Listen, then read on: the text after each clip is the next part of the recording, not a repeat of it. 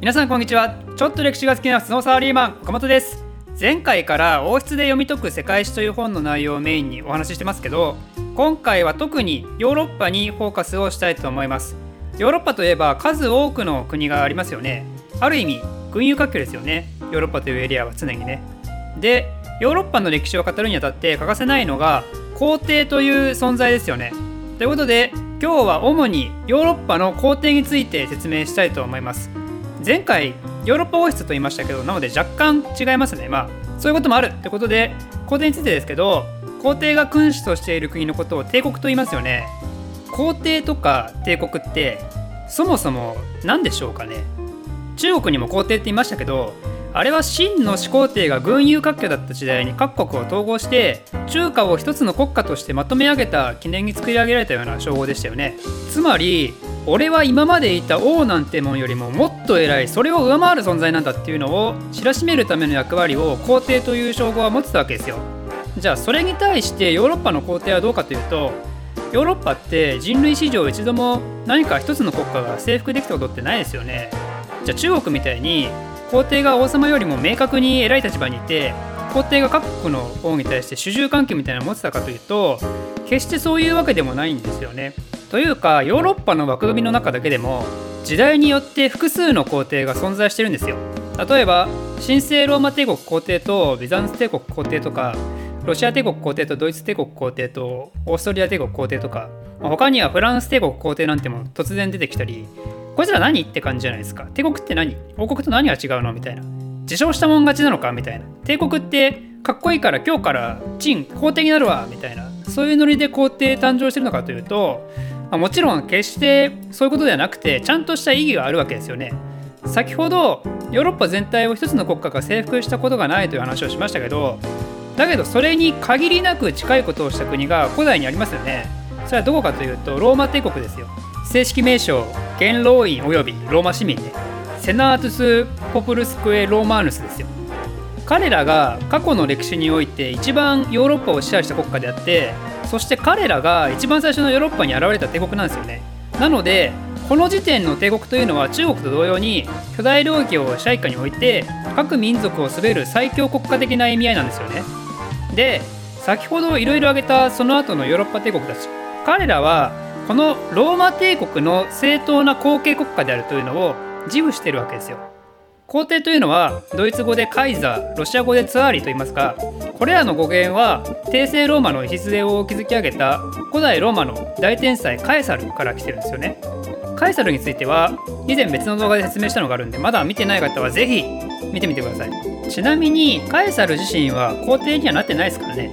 まあ、彼は三国時代の曹操みたいなもんですよ多分。曹操だって義の礎を築いたけど初代皇帝は息子の宗妃だからね。で古代ローマがヨーロッパの大部分を支配したことで現代の主なヨーロッパ国家たちは自身のルーツが古代ローマにあると思うわけですよ。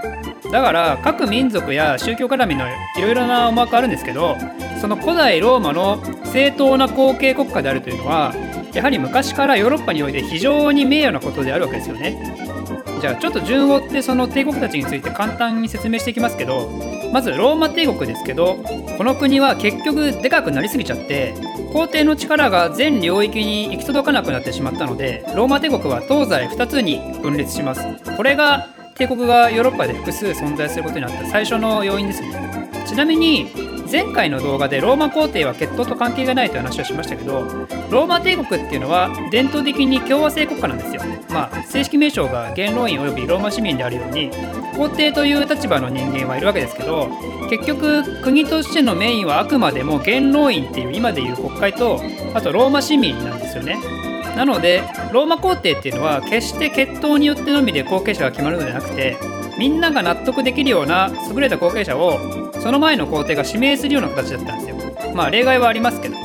そういうことをすることによってローマの主役である元老院と市民たちが皇帝を心から尊敬することができてそれによってローマが繁栄していくというまあそういう考え方が国家の中に定着してるわけなんですよね。伝統的に。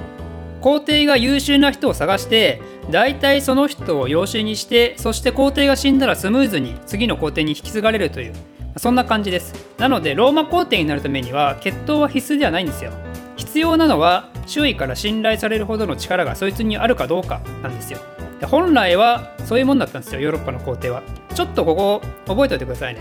でローマが東西に分裂した後東ローマ帝国いわゆるビザンツ帝国は1453年まで存在するんですけど西ローマ帝国は476年という早い段階で滅亡してしまいます。西ローマ帝国の滅亡にはゲルマン民族というのが大いに関係してるんですけどこの後西ヨーロッパはゲルマン民族たちによる軍輸割拠の時代に突入します。でその中でフランク族っていう強いのがいてそいつらが西側を統一するんですよね。そのフランク族のリーダーのカールっていう人がこいつは西側の統治者にふさわしいということで800年にローマ教皇によって定冠を与えられて皇帝となります。これが有名なカールの体感ってやつです、まあ、ここの意義についてはまた後日説明しますけどとりあえずこれによって東西またローマ帝国の意思を継いだ人たちが並び立つことになったわけですよね。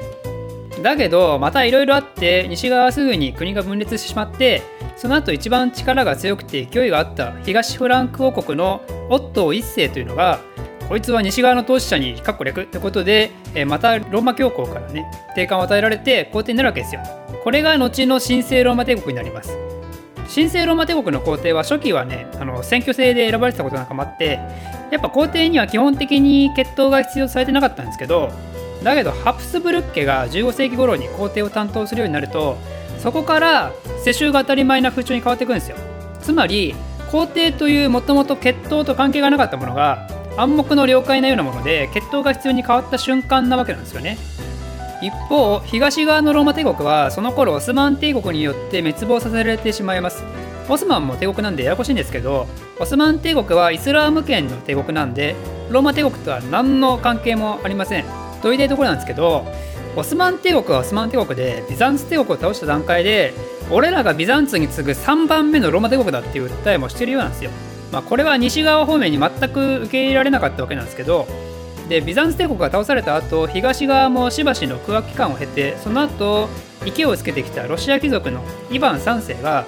俺が東ローマの後継者だってことでツアーリを自称しだしてその子供のイヴァン4世の時には正式に東側の統治者として過去略ってことで1547年に退官されてその後東側ではロシア人が皇帝を引き継いでいって最終的にロマノフ家というのが皇帝家となります。ということで西側は神聖ローマ東側はロシアが皇帝を引き継いでるわけですけどここに来てまた西側で混乱が起こります。ハプスブルッケが突出した顎によって苦しめられて衰退していく中でそれに対応する形でホーエンツォルレン家っていうのが台頭してきます彼らはハプスブルッケはもはやローマ皇帝の後継者としてふさわしくないって訴えて我らホーエンツォレルン家こそがふさわしいってことで1871年にドイツ帝国というのを、えー、樹立します関係ないですけどホーエンツォレルン家ってめっちゃかっこいいですよね。私は とても好きですよこの名前。ということでここに来て皇帝が完全に血統に依存している3つの提出が存在するようになるんですよね。なのでヨーロッパには帝国がいくつもあるわけですけど提出が成り立ってたと言えるのはハプスブルク家ホーエンツォレルン家ロマノフ家だけでこの3家はみんながカエサルの後継者なわけなんですよね。ハプスブルク家の本拠地はオーストリア。ホーエンツォーレルン家はドイツ。ロマノフ家はロシアなのでこの3つの帝国が近代欧州で並び立つことになります。というわけでヨーロッパはいつもぐちゃぐちゃなのになんで帝国がいくつもあるのっていうところの背景としてはこういう理由があったわけなんですよね。このように皇帝というのは当初は血統とは関係のない場所から始まって後に血統に依存するようになる一方でヨーロッパにいた各地方の国王というのはもともと各部族のエリアのリーダーとしての役割を担ってたんで王様というのは最初から血統が必要だったんですよね。ここがですねナポレオンがブルボン家に代わるフランス国王になれなかった理由でその代わりフランス皇帝になった理由なんですよ。皇帝というのはもともと血統がいらなかったからね。だからナポレオンは皇帝しか選択肢がなかったんですよね。国家君主という立場になるとしたらね。だけどそうは言っても皇帝もその時にはすでに提出が確立されている時代だったんで結局ナポレオンの体感はその時代にはルール上問題なかったとしてもすでに周りには受け入れられなかったわけですよ。ちなみに大英帝国とかスペイン帝国とかイギリスやスペインの最盛期に対してそういう言葉を使ったりもしますよね。これはねローマ帝国の後継者という意味合いは全然ありません。ていうか別にこれらの国には皇帝っていないからね。これはあくまで複数の広大な領域国家を統治しているという意味の帝国主義的な意味での使われ方です。なのであくまでも近代以降の唯一正しいローマの後継帝国という意味ではオーストリア帝国ドイツ帝国ロシア帝国だけになるわけですが、えー、皮肉なのはその3つの帝国は全て第一次大戦の敗戦とあとは国内の革命によって今は存在してないっていう。ということでローマ帝国そしてカエサルの後継者は次に現れるとしたらどこの国になるんでしょうかね現在は過去もあったようなたまたま皇帝のいない空白期間なだけなのかそれともカエサルの後継者は今後永久的にいなくなってしまったのか。まあ、だけどそのほとんどのねヨーロッパ人の心の中にはルーツはローマっていう気持ちがあるはずなのでその正当な後継者を狙う野心はおそらく今の時代でも少なからずあるはずじゃないかと個人的に思います。そういうことを考えながら、えー 眠りにつくのをまたおつなもんですなということで今回は以上です。この動画を少しでも面白いためになると思っていただいた方はいいねとチャンネル登録のほどよろしくお願いします。ではまた。